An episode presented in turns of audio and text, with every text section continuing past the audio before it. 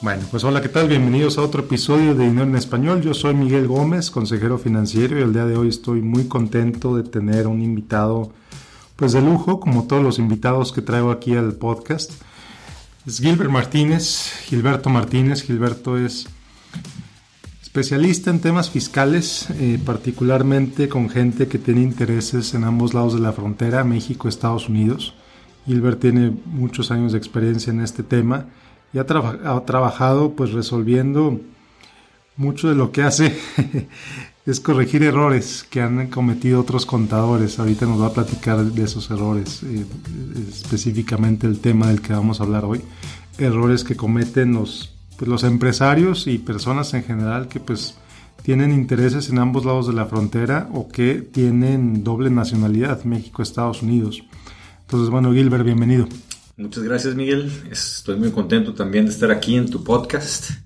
Este, había esperado eh, varios tiempo este momento para poder venir aquí contigo y compartirles un poquito de, de lo que he aprendido a través de estos años. Ok, qué bueno, Gilbert, muchas gracias. Bueno, antes de empezar, aclarar que esto no es una sesión de asesoría fiscal. Gilbert es, Gilberto es experto en, impuestos, pero pues todo lo que tomes aquí lo vamos a hablar de manera general. Ya tu situación específica, si tienes alguna pregunta para Gilberto, mándame un mensaje o, nos ponemos de acuerdo, te mando su información eh, a través de mi página en facebook.com, diagonal Miguel Gómez Consejero o en miguel-gómez.net. Bueno, pues dicho esto, Gilbert, Gilberto, Gilbert, Gilberto. Eh, pues si la audiencia es mexicana, pues Gilberto, y si es americana, Gilbert. Bueno, Gilberto, hay muchas cosas, digo, cuando hablas con gente que tiene intereses en ambos lados de la frontera, pues realmente estás hablando gente que tiene que responderle a autoridades fiscales de los dos países, ¿no?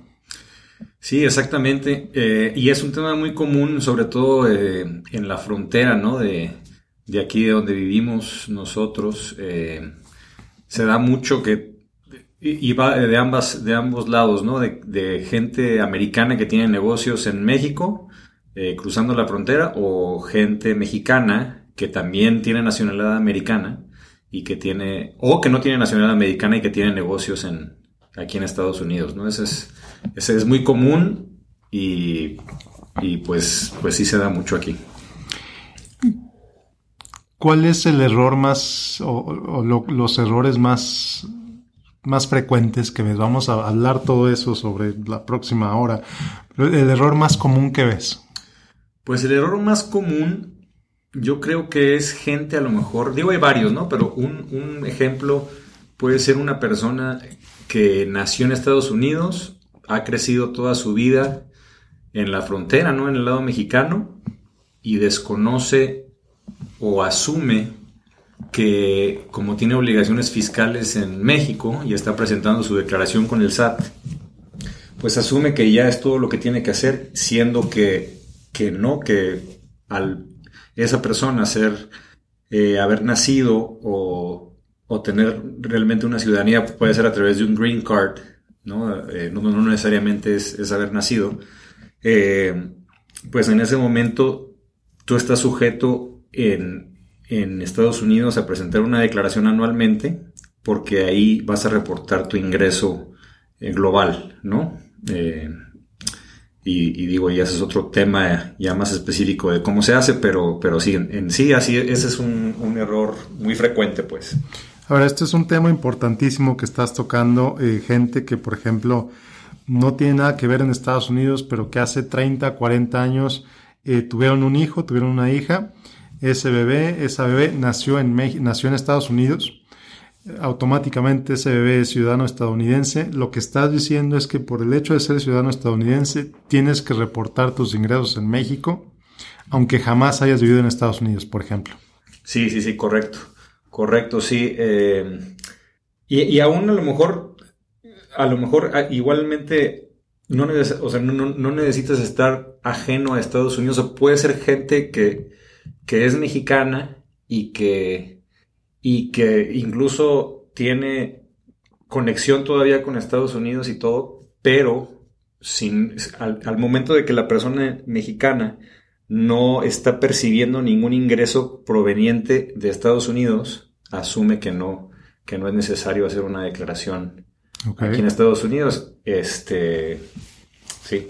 Interesante. Entonces, estas, digo, sí, la verdad es que la, ciudadanía americana, pues, tiene muchas ventajas en ese sentido eh, de, pues, Estados Unidos tiene muchas oportunidades, tiene muchos papás creen que le facilitan la vida al hijo y a lo mejor sí se la facilitan en algunos aspectos, ¿no? Por el hecho de tener la ciudadanía, pero esa ignorancia de, no saber que necesitas reportar tus ingresos, aunque jamás hayas vivido acá, eso me parece muy importante, la parte de los ingresos globales. ¿Puedes platicar un poquito qué quiere decir los ingresos globales para un ciudadano estadounidense? Sí, em, claro. Em, básicamente, eh, la estructura de impuestos que tiene este país de Estados Unidos es, se basa en un, en un sistema global, no territorial. Eh, que, sí, que ¿A qué me refiero con esto? A que todos los ingresos que tú percibas, ya sea en Estados Unidos o fuera de Estados Unidos, van a ser sujetos a un impuesto eh, americano. Eh, en tu declaración se va a reflejar todos los ingresos que tú hayas generado en cualquier parte del mundo. Y bueno, y hay, hay maneras, eh, o sea, hay tratados con muchos países que tiene Estados Unidos que, que obviamente para que no haya doble tributación, hay un, hay un crédito que, que se llama el Foreign Tax Credit, ¿no? Que, que, te, que te da el gobierno, obviamente, para que no sea eh, tan injusto, ¿no? Para, para los contribuyentes. Ok.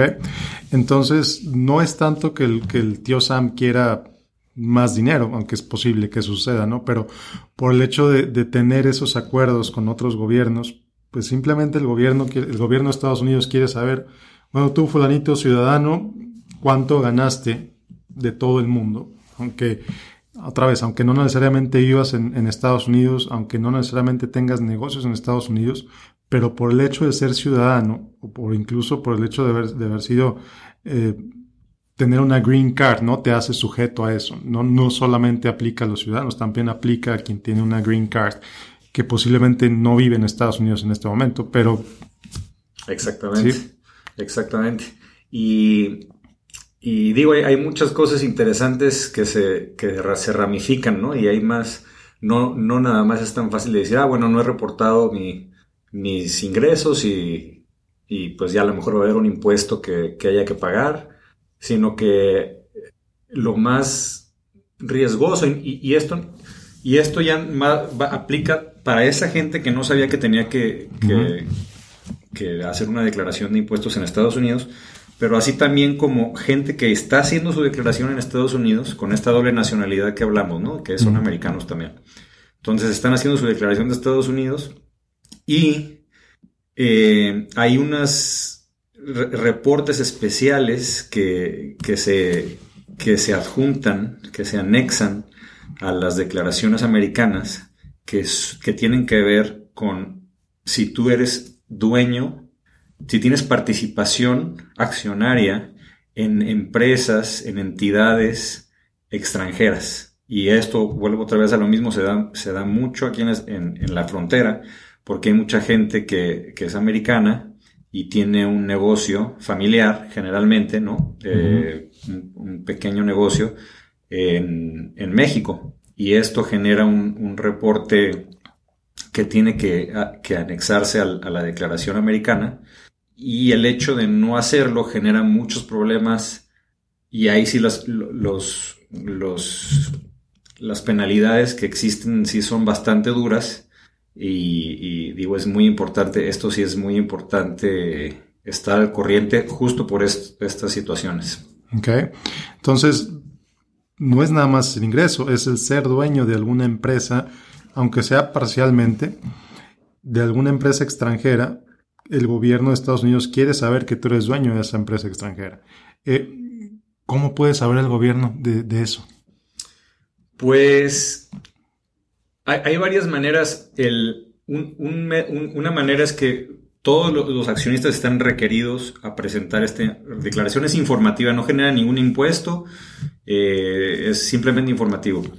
Y el requisito es para cualquier persona ciudadana de Estados Unidos que lo haga. Entonces, si hay varios este, socios, eh, accionistas, pues alguno de ellos que haya mandado una, una declaración al IRS, ahí va, va, a venir tu nombre a lo mejor, porque tú también eres socio y, ellos están requeridos a poner tu nombre en su, en su declaración que, que mandan, informativa.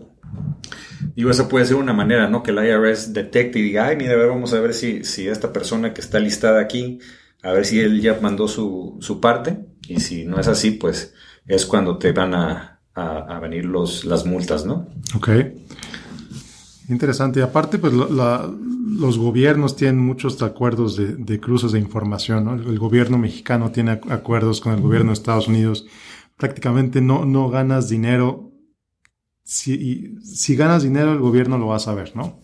Sí, exactamente. O sea, también no sé, debe haber mucha, mucha intercambio de información. Em, con, y sobre todo este intercambio es con los bancos. Entonces no sé, no sé a lo mejor también ah, si, si, la empresa mexicana tiene, tiene una cuenta de, en un banco, me imagino que pueden ser un foco un foco de atención del IRS. Cada vez es más y más el acceso y, y como el IRS se ha estado ahora sí que, que concentrando en este mercado que hay mucho, hay, hay mucho, muchos contribuyentes que no, que no están, que no están satisfaciendo estos requisitos, ¿no?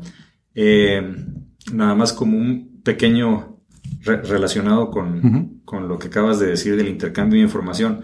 Eh, un pequeño paréntesis es que en el 2010 hubo una, una ley que se, que se promulgó aquí en Estados Unidos que se llama el FATCA, que es el Foreign Account uh, Tax Compliance.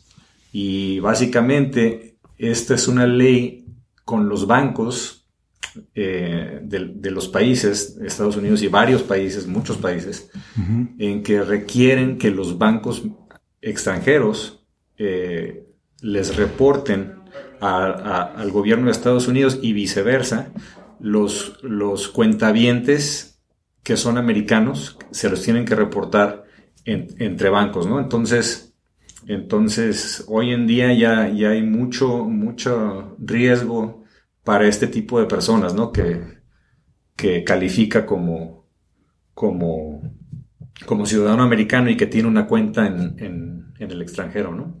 Ok. Entonces con esto pasamos al, segundo error, al segundo error que cometen los mexicanos o las personas que tienen doble nacionalidad. El primero pues fue pues no reportar que tienes una participación accionaria, ¿no? Y no reportar tus ingresos. Un error tremendo. Este segundo error del que estábamos hablando ahora es el no reportar las cuentas que tienes en el extranjero. ¿Cómo las reportas o cómo funciona eso?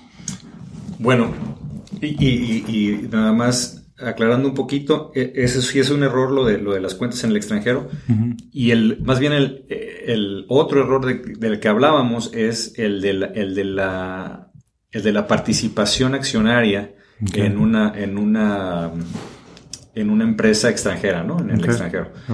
Porque son, son muchos errores y, cada uno tiene su, su, penalidad que está tremenda, ¿no? Este, este del que hablabas tú ahorita, de, las cuentas en el extranjero. Este, nada más me repites otra vez la pregunta. Sí, bueno, decíamos, bueno, en realidad llevamos dos errores. El primero, el no reportar tus ingresos extranjeros. El segundo error, el no reportar la participación accionaria en, cuando eres dueño de alguna empresa en México. Y tiene que ser, no tiene que ser una empresa grande, puede ser una empresa familiar con que seas dueño de un porcentaje de, una empresa extranjera. No le dices al gobierno que eres dueño de esa empresa extranjera, te causa problemas. El tercer error es el no reportar tus cuentas en el extranjero. Entonces, tú eres un ciudadano americano que vive en México, un ciudadano mexicano con, ciudadanía estadounidense que vive en México, que vive en cualquier otro país, em, incluso un residente permanente de Estados Unidos con green card que vive temporalmente fuera de, Estados Unidos y que tiene cuentas en el extranjero. Esas cuentas en el extranjero le tiene que decir al gobierno que la tienes, ¿cierto? Cierto, cierto.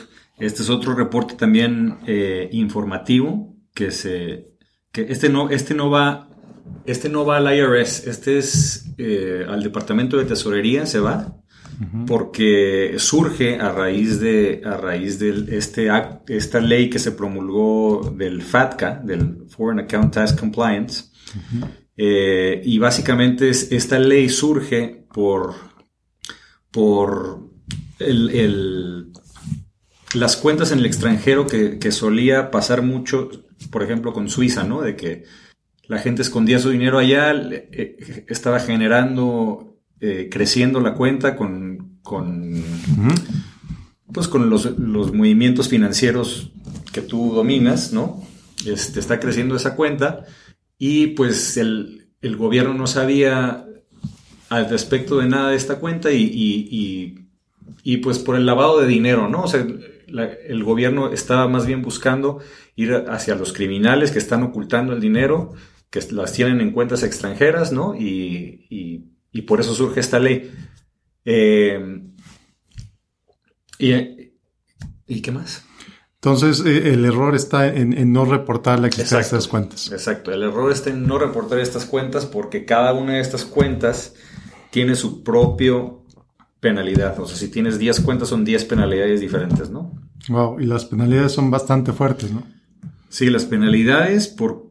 Y generalmente esto, esto es con cualquier eh, declaración o reporte de estos que estamos hablando, que son informativos para, para las personas eh, de las que estamos hablando, la penalidad son de 10 mil dólares en el caso de las cuentas, 10 mil dólares por cada cuenta que no se reporta, por cada año que no reportaste.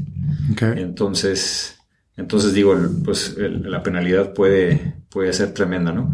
El, el, otro reporte, que es cuando tú eres, tienes participación en empresas extranjeras, ese reporte también tiene su propio penalidad, que también son de 10 mil dólares. Eh, y, nada más ahorita que me estoy acordando, lo, las cuentas extranjeras que hablábamos ahorita, la penalidad ya está siendo ajustada por, por la inflación. Entonces antes era 10 mil dólares, no cambiaba, ahorita ya la están ajustando con inflación y ahorita está como en 10 mil 600 dólares. Wow, entonces, y aquí no, no existe esa defensa de que no, pues no sabía que esa ley existía, ¿no? Sí, no. No, no, no, te puedes defender así. Sí, no, no, no, porque el desconocimiento de una ley no es, no es una justificación, ¿no? Eh, no, no, no lo tome el IRS como una justificación. Entonces, a ver, ¿cómo descubre una persona o cómo, por ejemplo, vamos a imaginarnos un, chavo, ¿no? Un, un, chavo empresario que nació en, en Estados Unidos, está empezando con su empresa en México, se graduó de la Universidad de México, jamás ha vivido en Estados Unidos, de repente a la empresa le empieza a ir bien, ¿en qué momento se da cuenta que él tiene que hacer todos esos reportes ante el gobierno de Estados Unidos? ¿Cómo, cómo sabe? No, pues es que no hay manera de saber, eh, no hay manera, o sea, fuera de que por su propia cuenta esté al tanto de, de las obligaciones fiscales, o sea, que le pregunte a alguien, ¿no? O sea, pero, pero realmente no hay, o sea, la mayoría, y esto es muy común, y lidiamos como muchísimo tiempo con este eh, claro ejemplo que estás poniendo, de gente que desconoce este requisito y viene con nosotros y, y pues, pues, o ya sea que nosotros lo averiguamos por preguntas que hacemos, ¿no? Este, porque aquí pues sí estamos acostumbrados a, a hacer este tipo de preguntas para, para cerciorarnos de que de si tiene un requisito o no. Entonces, si surge la pregunta y nosotros identificamos el problema, pues ya es cuando, cuando le avisamos a este contribuyente, ¿no? Pero pues de no ser así, no hay, no hay manera.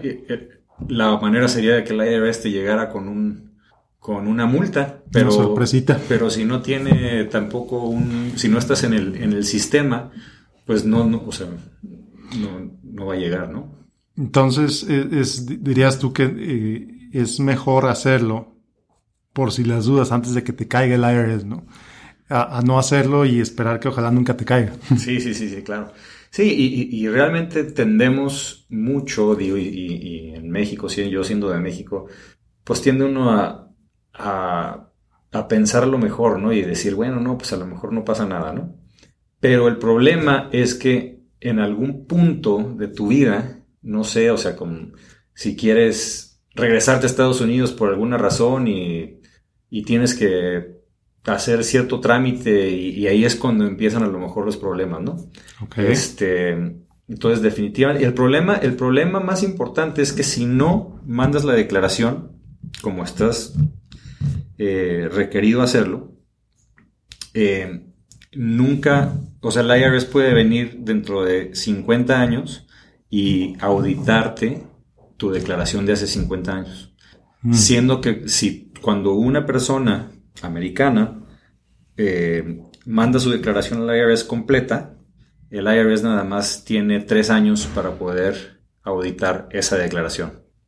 Entonces, esto, nunca no sucede si no se manda una declaración. Entonces, en cualquier momento tú estás sujeto a ser auditado por el IRS. Ok.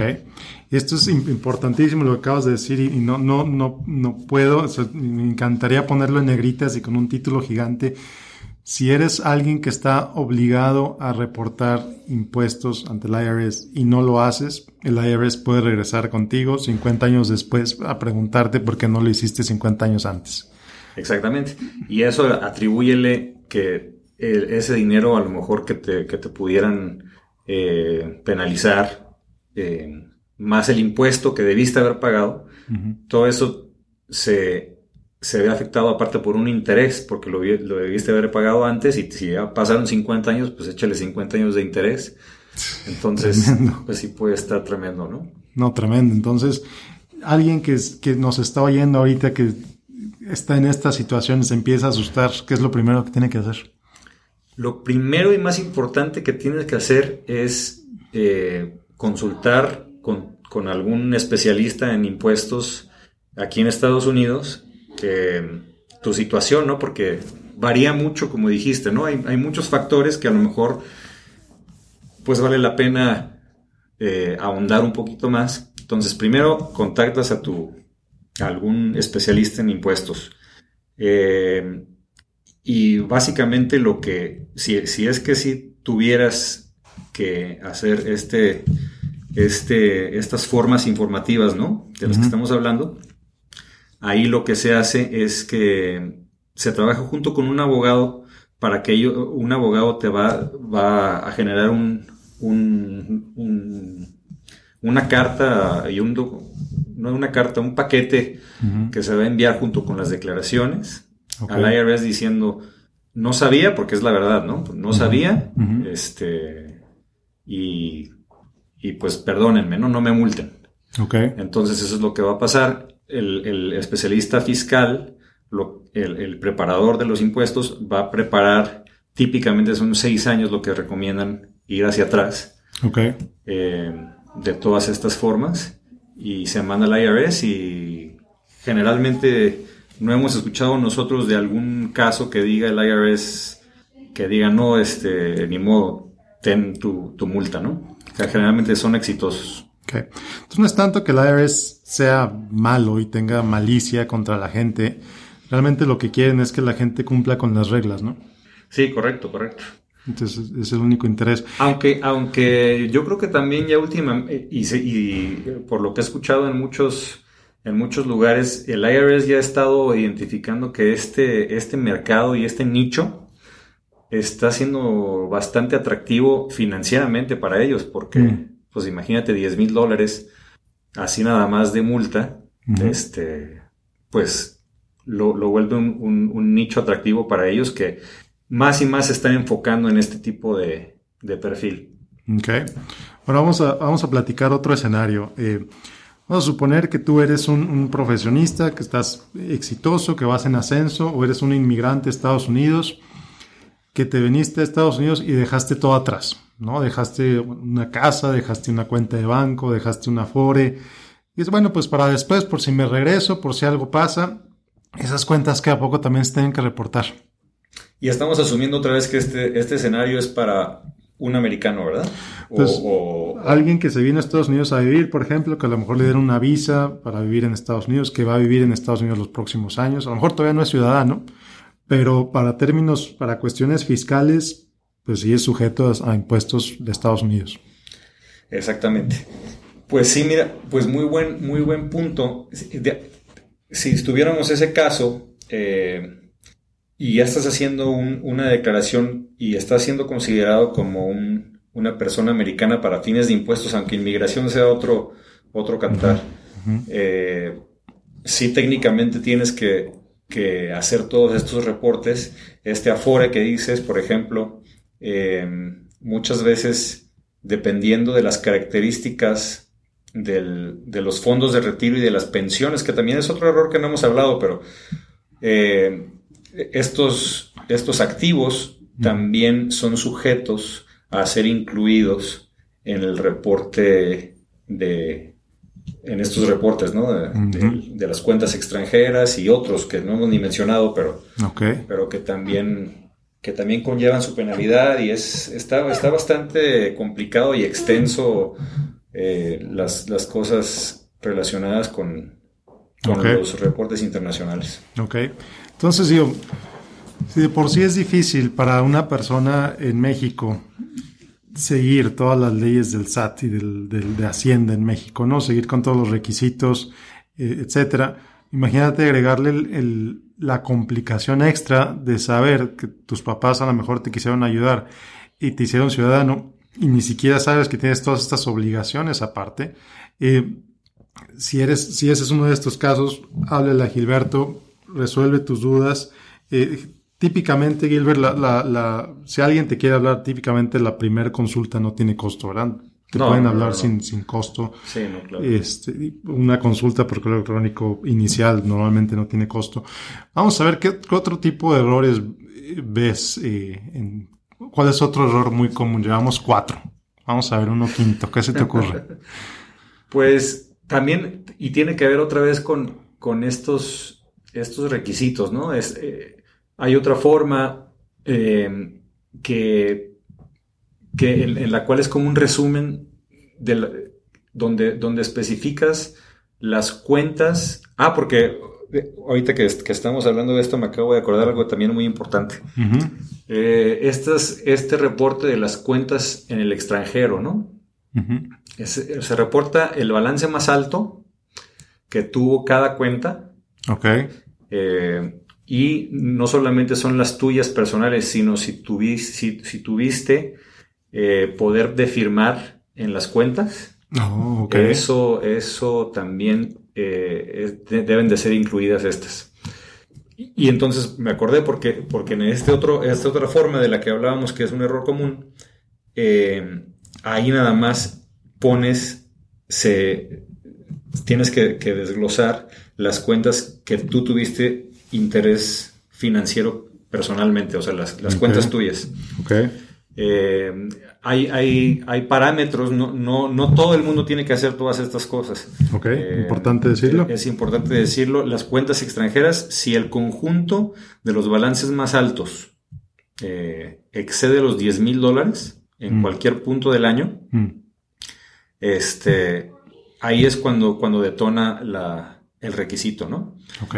la otra, esta forma otra, que es de la que estamos hablando, que se llama la 8938, este esa tú tienes que hacerla si tus, si tus activos personales financieros, que engloba otras cosas aparte de las cuentas, eh, si excede 100 mil dólares en cualquier punto del año, es cuando, cuando tienes que hacer esta otra forma, ¿no? Ok, entonces eh, son como niveles, ¿no? El nivel básico, si tus cuentas llegan a 10 mil dólares, tienes que reportar eso y el nivel platino, si tus cuentas llegan a 100 mil dólares, entonces otro reporte que tienes que hacer. Exactamente, pero en este otro, en este otro nivel platino, no nada más son las cuentas, sino también son, eh, por ejemplo, el, interés eh, o el valor de tu participación en, alguna empresa, ¿no? Entonces, eh, pues ahí ya, varía. Entonces, pero si tienes algún, alguna empresa en,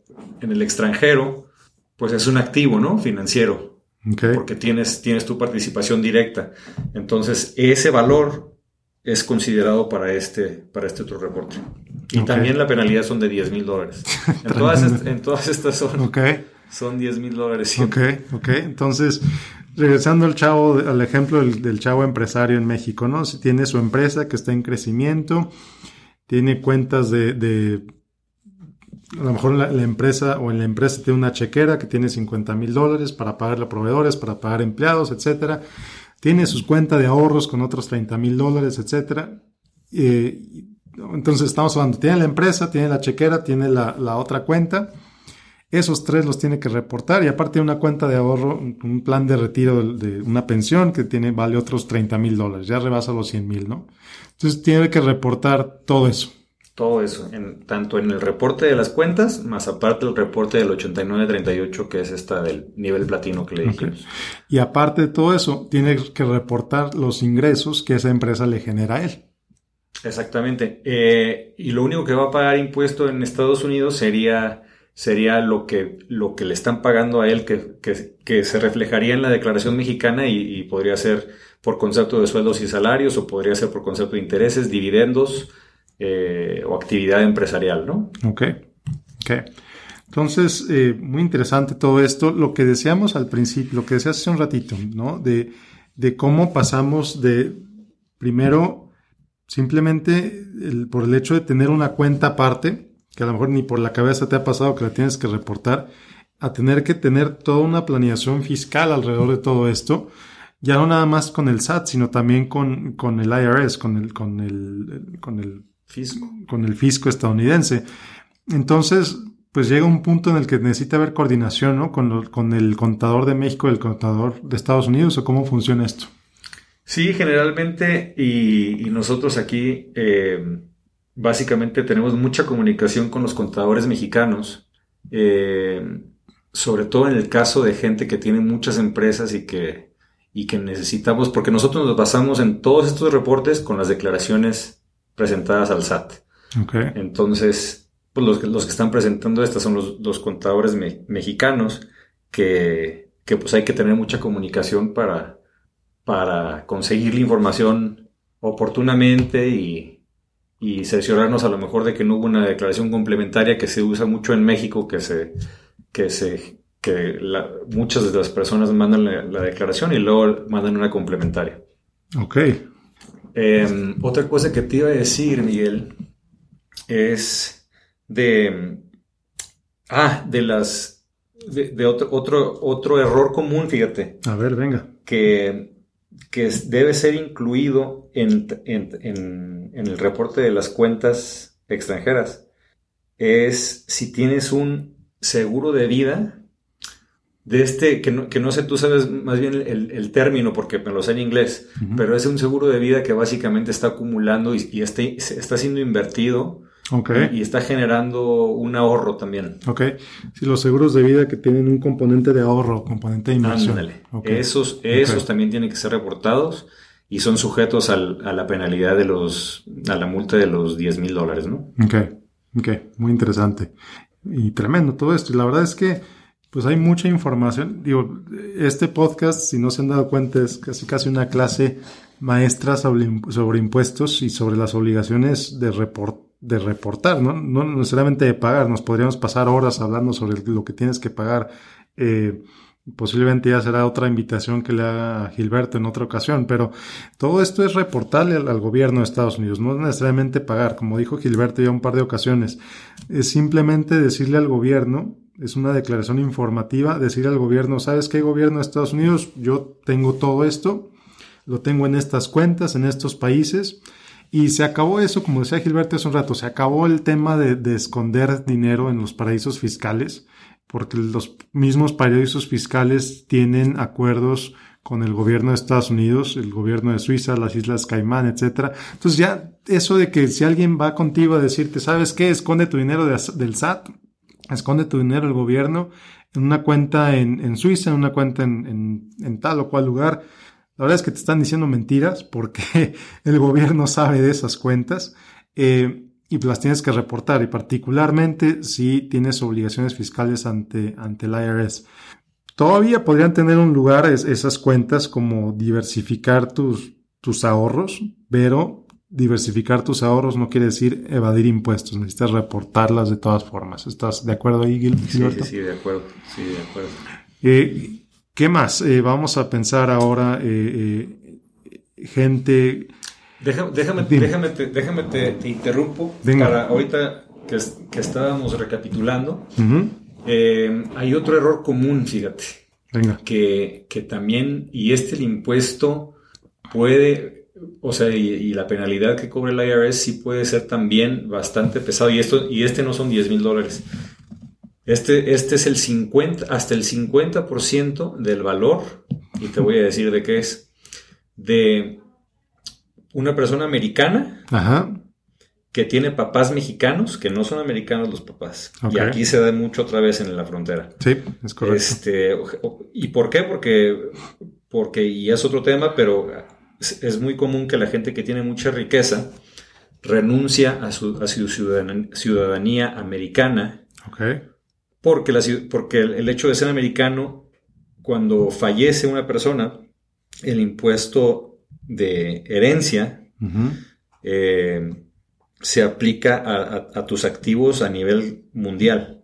Entonces se, hace, se evalúan, se evalúan tus activos en tu momento de, fallecer y eh, están sujetos a un impuesto del, creo que es el 37%.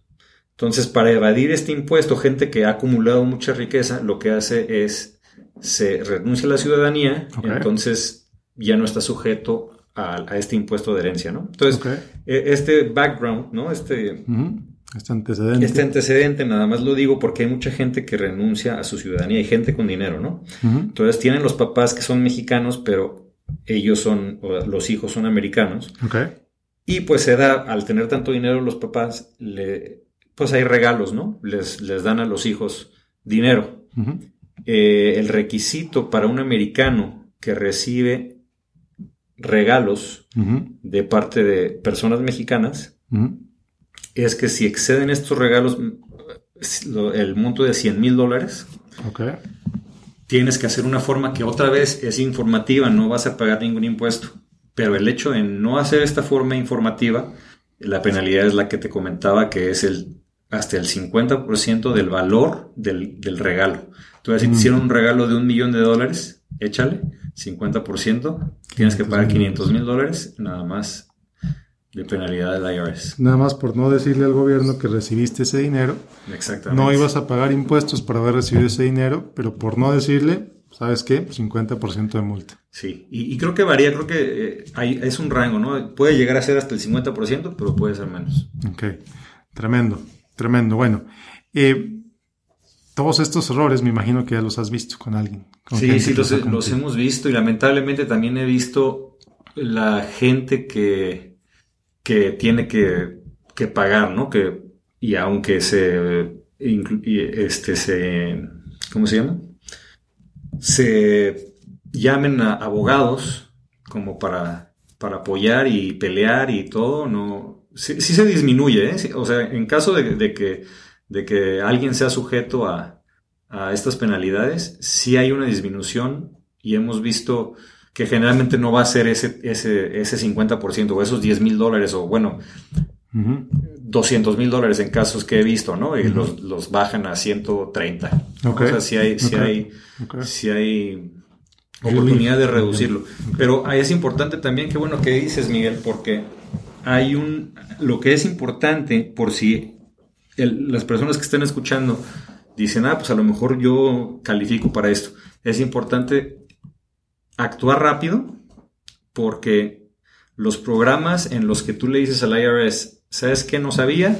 Aquí están mis declaraciones completas, bien hechas, no me multes por favor.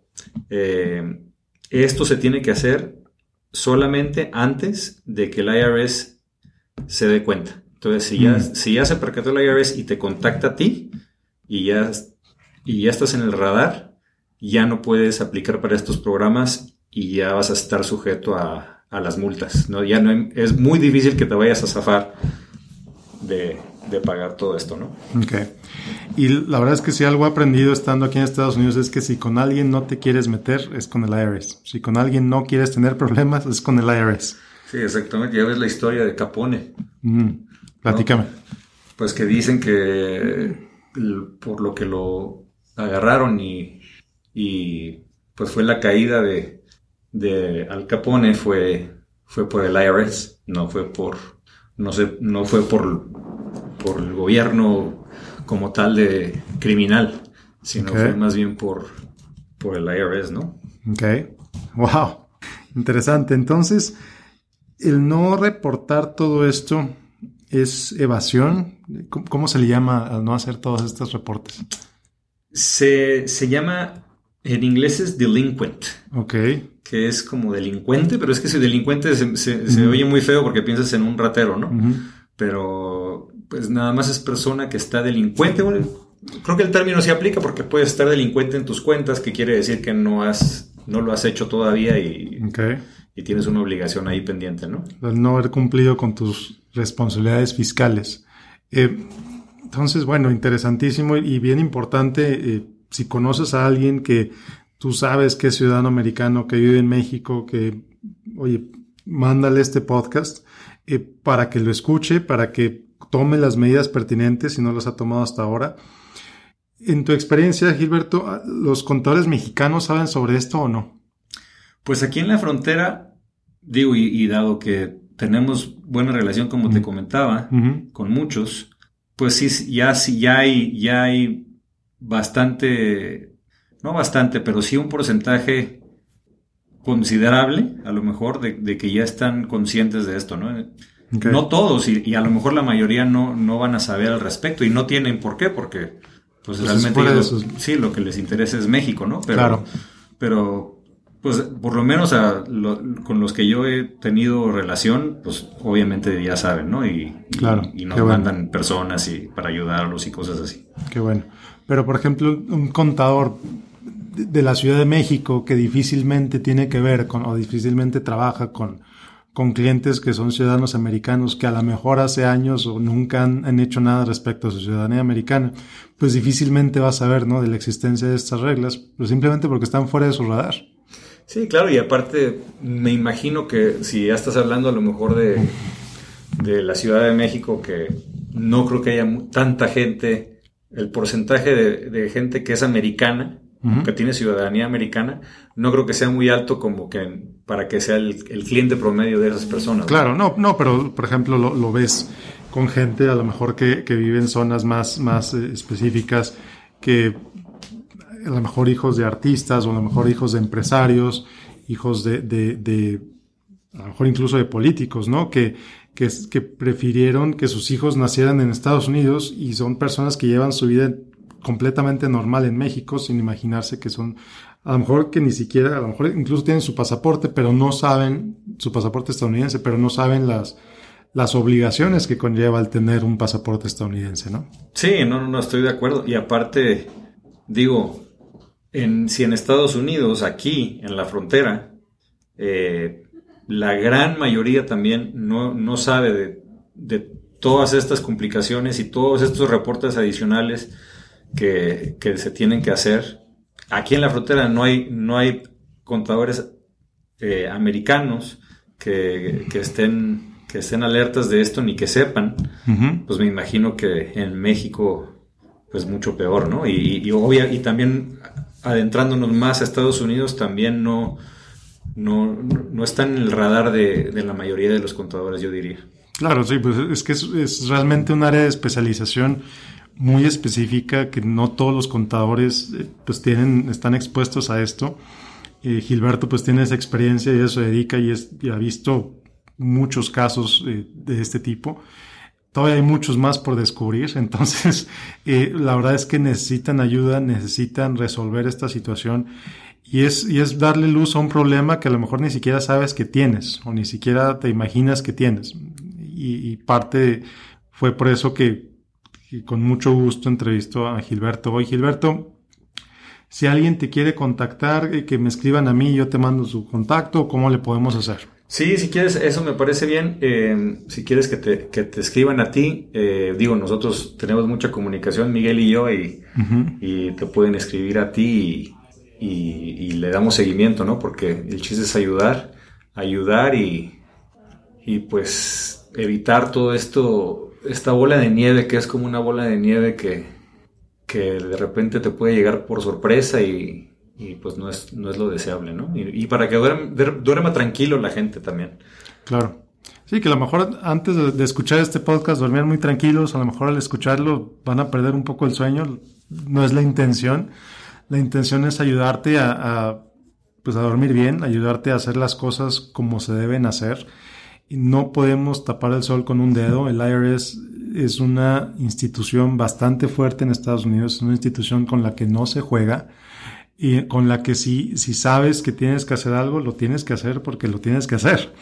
Y si no sabes que tienes que hacer algo y ahora ya lo sabes, pues te invito a que lo hagas, ¿no? A que no, no lo hagas a un lado, no lo dejes a la suerte. Como dijo Gilberto hace un rato, si en 50 años te descubren que no lo hiciste, vas a deber multa por 50 años. Entonces, algo con lo que quieras cerrar, Gilberto. No, pues nada más darte las gracias, Miguel. Eh, como siempre, eh, aprecio mucho tu amistad y tu, y tu dedicación que tienes por tu audiencia, que yo sé que, has manejado muy bien tu, interés, ¿no? También por ayudar, por compartir. Este, pues nada más darte las gracias. Gilberto, muchas gracias. Gilberto Martínez, que tiene muchos años de experiencia en este tema fiscal, particularmente con gente con intereses binacionales. Muchísimas gracias por la entrevista, muchísimas gracias por tu tiempo y pues como siempre digo, para adelante. Para adelante. Bueno, pues espero que esta entrevista te haya parecido interesante, te haya parecido útil. Si conoces a alguien que crees que le pueda servir, por favor, mándasela. Bueno, pues yo soy Miguel Gómez, consejero financiero. Como siempre, te invito a que me sigas en facebook.com diagonal Miguel Gómez Consejero. Nos vemos la próxima semana con otro episodio del podcast. Que te vaya muy bien. Hasta la próxima.